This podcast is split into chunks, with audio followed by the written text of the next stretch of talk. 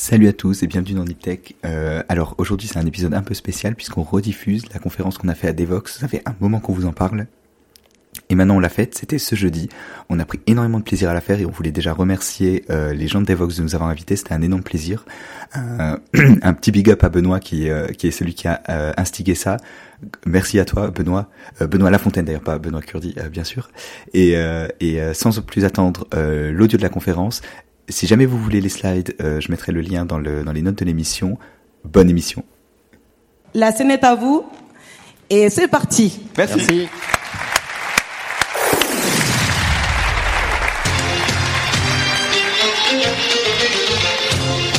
Alors salut à toutes et à tous et bienvenue dans cette keynote Niptech.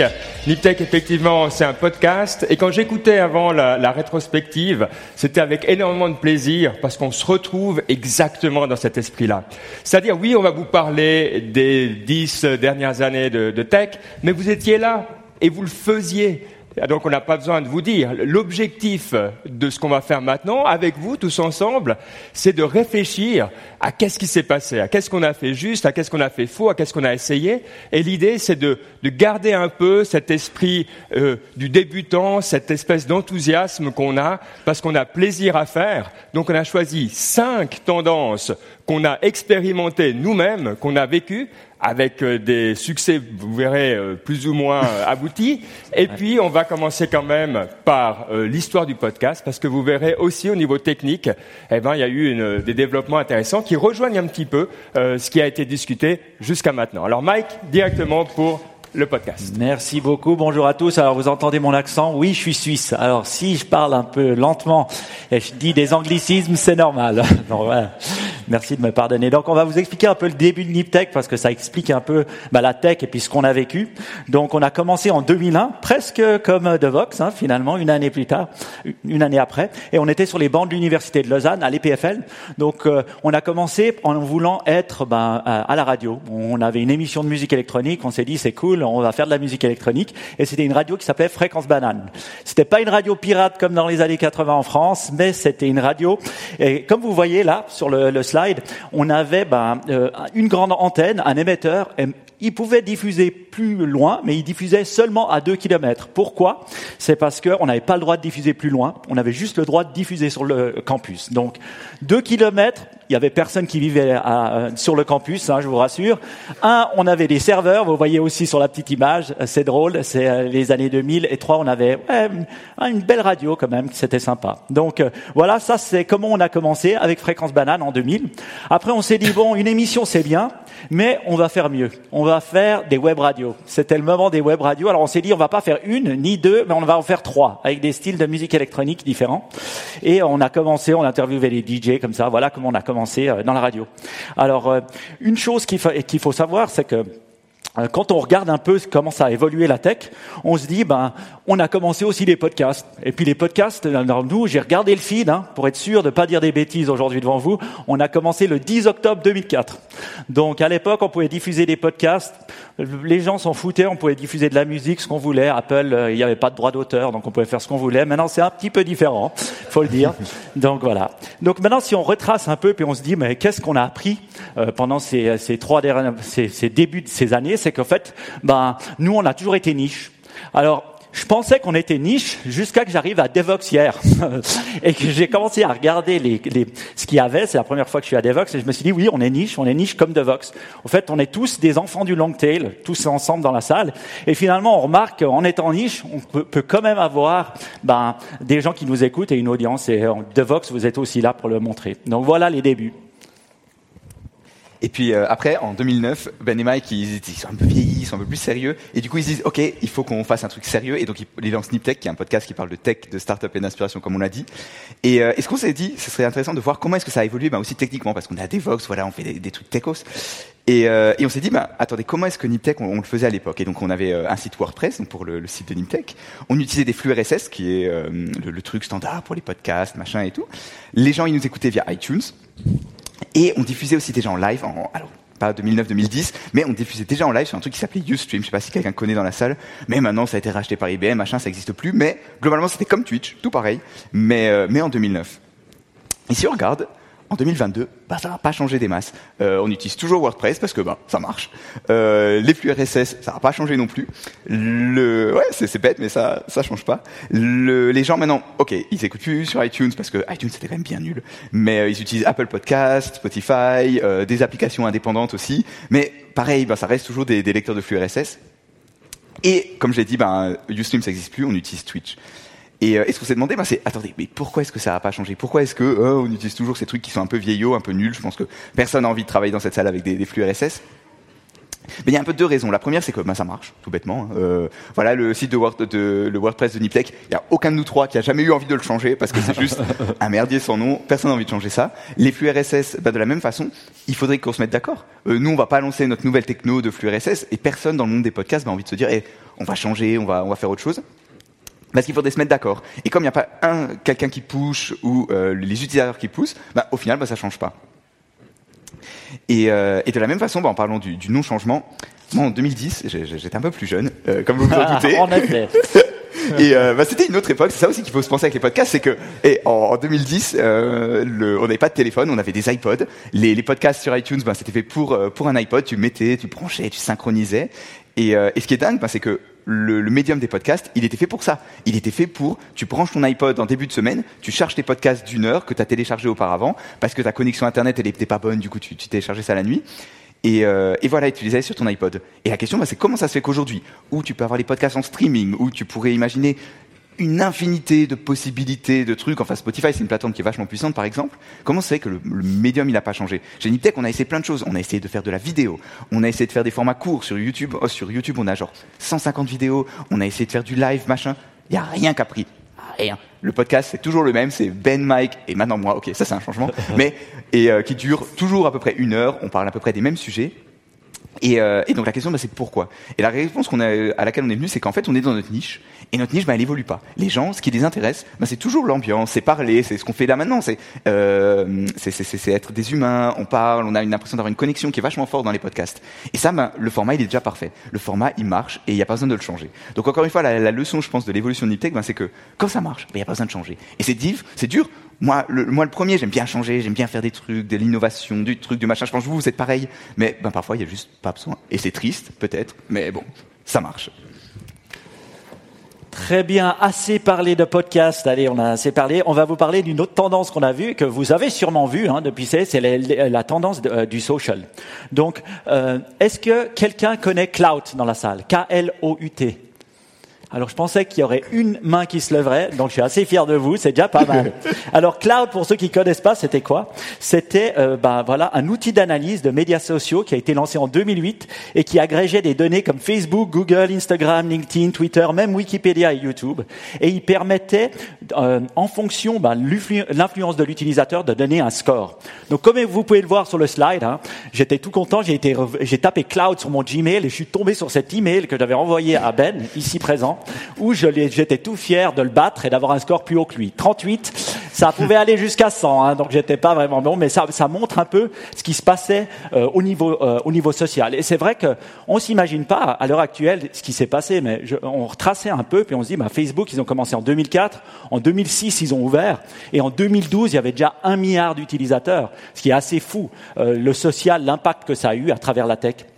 Et maintenant, quand, si on regarde un peu à travers Cloud, qu'est-ce qui était juste et qu'est-ce qui était faux? Ben, on voit que finalement, ils avaient quand même raison, parce que l'influence est importante. Les influenceurs aujourd'hui, on voit qu'ils sont très influents et ils sont encore plus influents qu'ils l'étaient à l'époque. Donc, l'idée de, de, de l'importance sociale, elle est juste. Maintenant, Qu'est-ce qui était faux dans ça? L'idée du score. Donc le score social, on connaît certains pays qui le font. Je pense que nous, on n'aime pas du tout, et c'est pas quelque chose qui a qui a perduré. Par contre, euh, ce qu'on voit dans le social qui est important, c'est pas seulement le nombre, mais c'est aussi qui tu connais. Et ça, on voit que ça a une, une importance énorme. Si on regarde la plateforme LinkedIn, par exemple, ouais, on peut avoir 1000, 2000 euh, euh, gens qui nous suivent, mais les personnes importantes qui nous suivent, ça, ça aura plus d'impact. Et c'est ça les trois les trois choses qu'on peut voir au niveau du social. Deuxième chose que on voulait vous parler, c'est la géolocalisation. Alors là, j'espère qu'il y aura plus de mains. Qui connaît Foursquare? Ah, je suis fier de vous. Là, c'est cool. Alors, Foursquare, c'était quoi? C'était ben, la géolocalisation qui rencontre le social et la gamification finalement. Alors moi j'étais un grand fan, alors je vous ai mis mon check-in, vous pouvez aller me chercher, ceux qui sont sur Foursquare encore, c'est Side, S-Y-D-E, mon, mon, mon nickname, vous le trouverez. J'ai plus de 5300 check-in et j'ai mon dernier check-in, il était juste avant la pandémie en 2019. Donc ça va. Et puis c'est vrai que j'étais un grand grand fan. J'ai même été maire de l'aéroport de Genève, ce qui est assez incroyable hein, pour ceux qui connaissent. Donc voilà. Maintenant, quand on regarde la géolocalisation et puis on se dit, ben, qu'est-ce, que, qu'est-ce qui s'est passé? Ben, on regarde que on n'a plus envie de dire où on est en permanence. Je veux dire, la vie privée, c'est devenu important pour nous tous. Et on n'a plus envie de dire, voilà, on est là, on est là. Ok, ça nous dérange pas de dire qu'on est à Devox, euh, au Palais des Congrès, mais on le fait à travers, euh, ben voilà, des autres apps. C'est-à-dire, on le fait, c'est devenu natif. C'est devenu natif, c'est-à-dire, ben voilà, on le fait euh, sur WhatsApp, on le fait sur sur Twitter, on le fait, mais on les fait à des, des, moments donnés. Et je pense, et voilà, les, les deux choses qu'on peut apprendre avec la géolocalisation. Ben Ouais, et donc, dans l'IPTEC, on parlait de start-up, etc. Et un jour, je me suis dit, bon, bah, faut franchir le pas. Et j'ai lancé euh, une boîte qui s'appelait Vocalytics. Alors, en gros, c'était du traitement de signal. Et qu'est-ce qu'on faisait? Ben, Typiquement, à l'époque, c'était l'époque de Steve Jobs, etc. Donc, on prenait euh, vos paramètres vocaux, l'intonation, la, vitesse, le nombre d'hésitations, etc. Mais tout ça sur le mobile. Donc, directement sur votre téléphone. L'idée, c'était de se dire, maintenant, on a un enregistreur intelligent dans la poche. Donc, première tendance, c'est mobile. Deuxième tendance, le quantified self qu'on voit là. On peut avoir des données sur soi-même. Et euh, par conséquent, avec la voix, je me suis dit, mais ah, trois tendances comme ça ensemble, c'est succès assuré. Alors, j'aurais peut-être dû un peu mieux écouter Niptech parce que, en fait, ce qu'on a appris, c'est que ces scores c'est quelque chose qu'on garde une fois, mais qui sont pas intéressants forcément sur le long terme. Et ce qu'on voit ici, c'est assez clair. Hein, dans le graphe ici, c'est le nombre, l'intérêt pour le quantified self, ce mouvement vraiment de données. Il y avait beaucoup de meet-up quantified self aussi à l'époque. Il est tombé avec le temps. Et c'est une réflexion intéressante parce que c'est pas que les données. Regardez, moi j'ai, comme beaucoup d'entre vous ici sûrement, encore euh, quelque chose sur moi qui est un capteur, mais euh, ça c'est maintenant passer au niveau plutôt de la santé. Et donc l'intégration des données, c'était vraiment une de ces grosses tendances des dix dernières années, de comment on fait on, les capte et comment on les traite. Et c'est vraiment encore quelque chose aujourd'hui qui euh, occupe certainement beaucoup d'entre vous.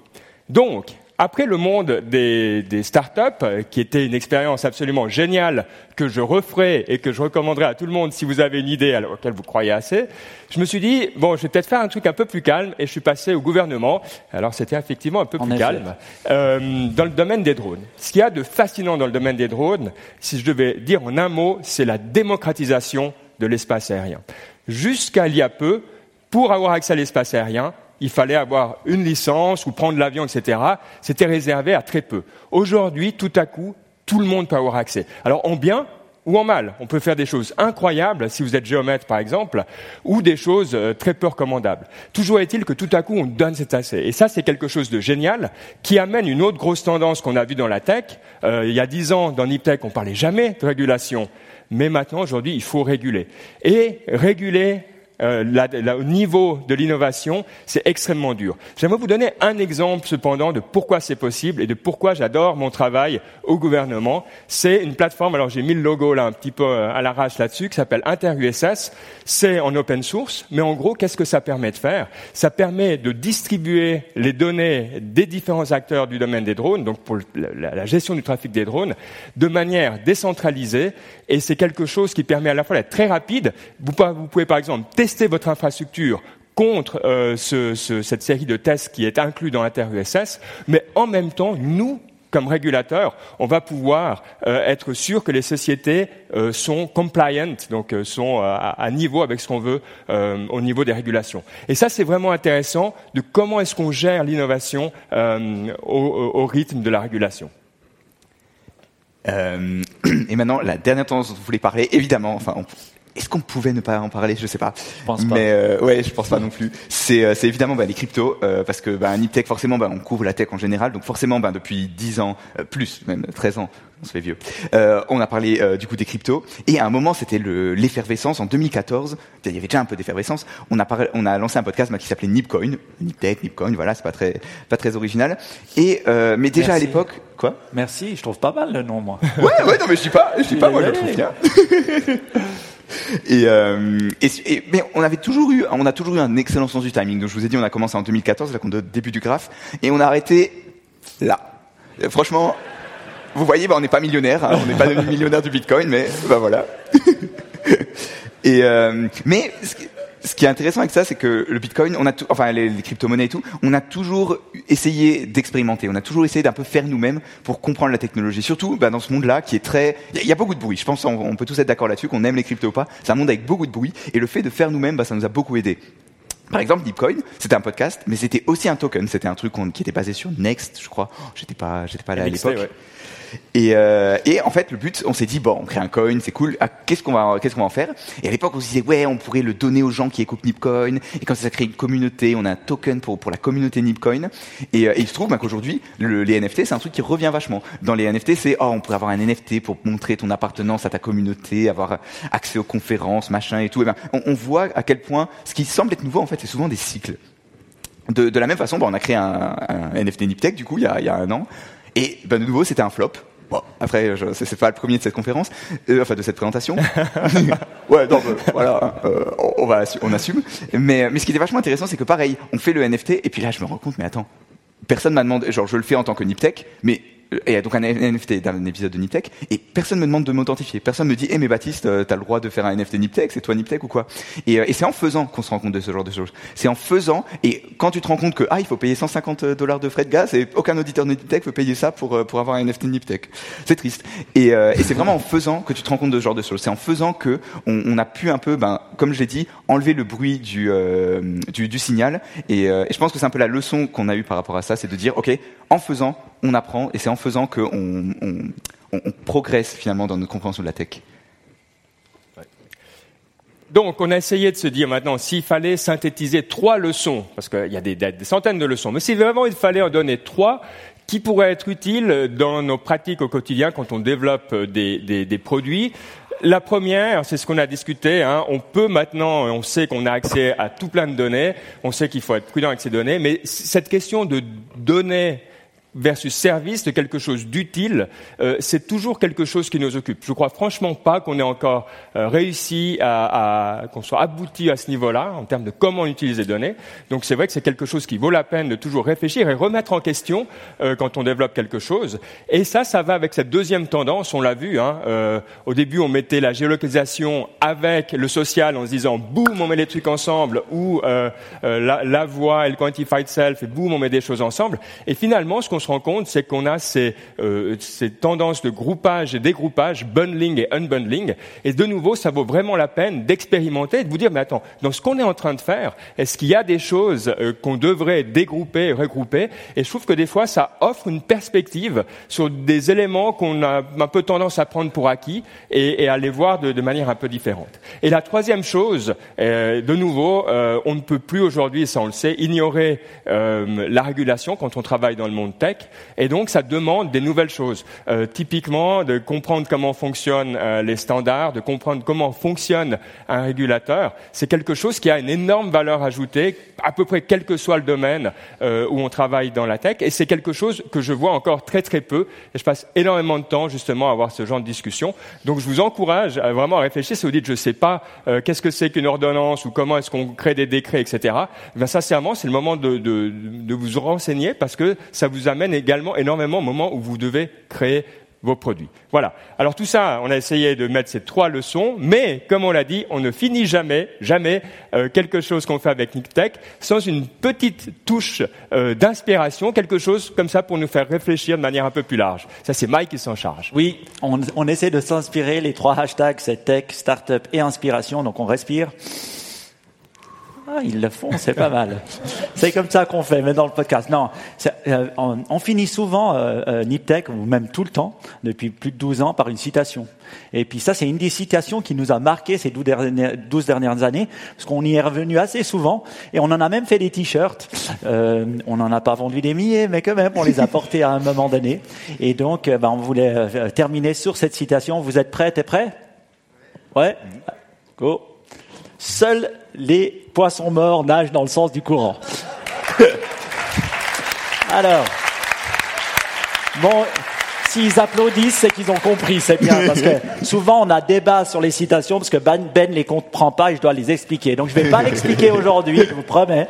Ce que je vais faire, c'est que c'est vrai que euh, si vous avez des questions sur la, euh, sur la, euh, sur la, citation, vous pouvez venir nous poser les questions après et je vous expliquerai tout. Mais oui, je pense que ça fait sens dans un, dans une conférence de Vox qui est dans l'innovation, bah voilà, d'aller toujours de l'avant et puis d'innover toujours. Et je pense que cette citation, elle faisait sens il y a 12 ans et elle fait encore sens aujourd'hui. Alors, on s'est dit, on va pas finir sans vous demander de faire quelque chose, parce qu'on a vu qu'il y a plein de choses. Vous travaillez toute la journée hein, pendant la conférence, on a remarqué. Donc on s'est dit, ben, on va vous faire travailler aussi euh, avec le podcast Niftek. Est-ce qu'on va vous demander C'est après euh, la conférence que vous vous tourniez vers la personne de votre droite ou de votre gauche et que vous lui expliquez une chose qui vous a inspiré, un blog, un livre, je sais pas. Ça peut être une citation, ça peut être un podcast que vous avez écouté. Vous verrez, ça donne lieu à des discussions assez incroyables. Donc on espère que vous allez le faire. En tout cas, vous avez dit travail. Et, nous, ça n'a pas le droit d'être sur le développement, sinon c'est trop facile. Euh, c'est trop facile, c'est vrai. Donc nous, on voulait vous dire en tout cas un grand merci de nous avoir écoutés et on espère à bientôt sur Niptech. Merci. Merci beaucoup.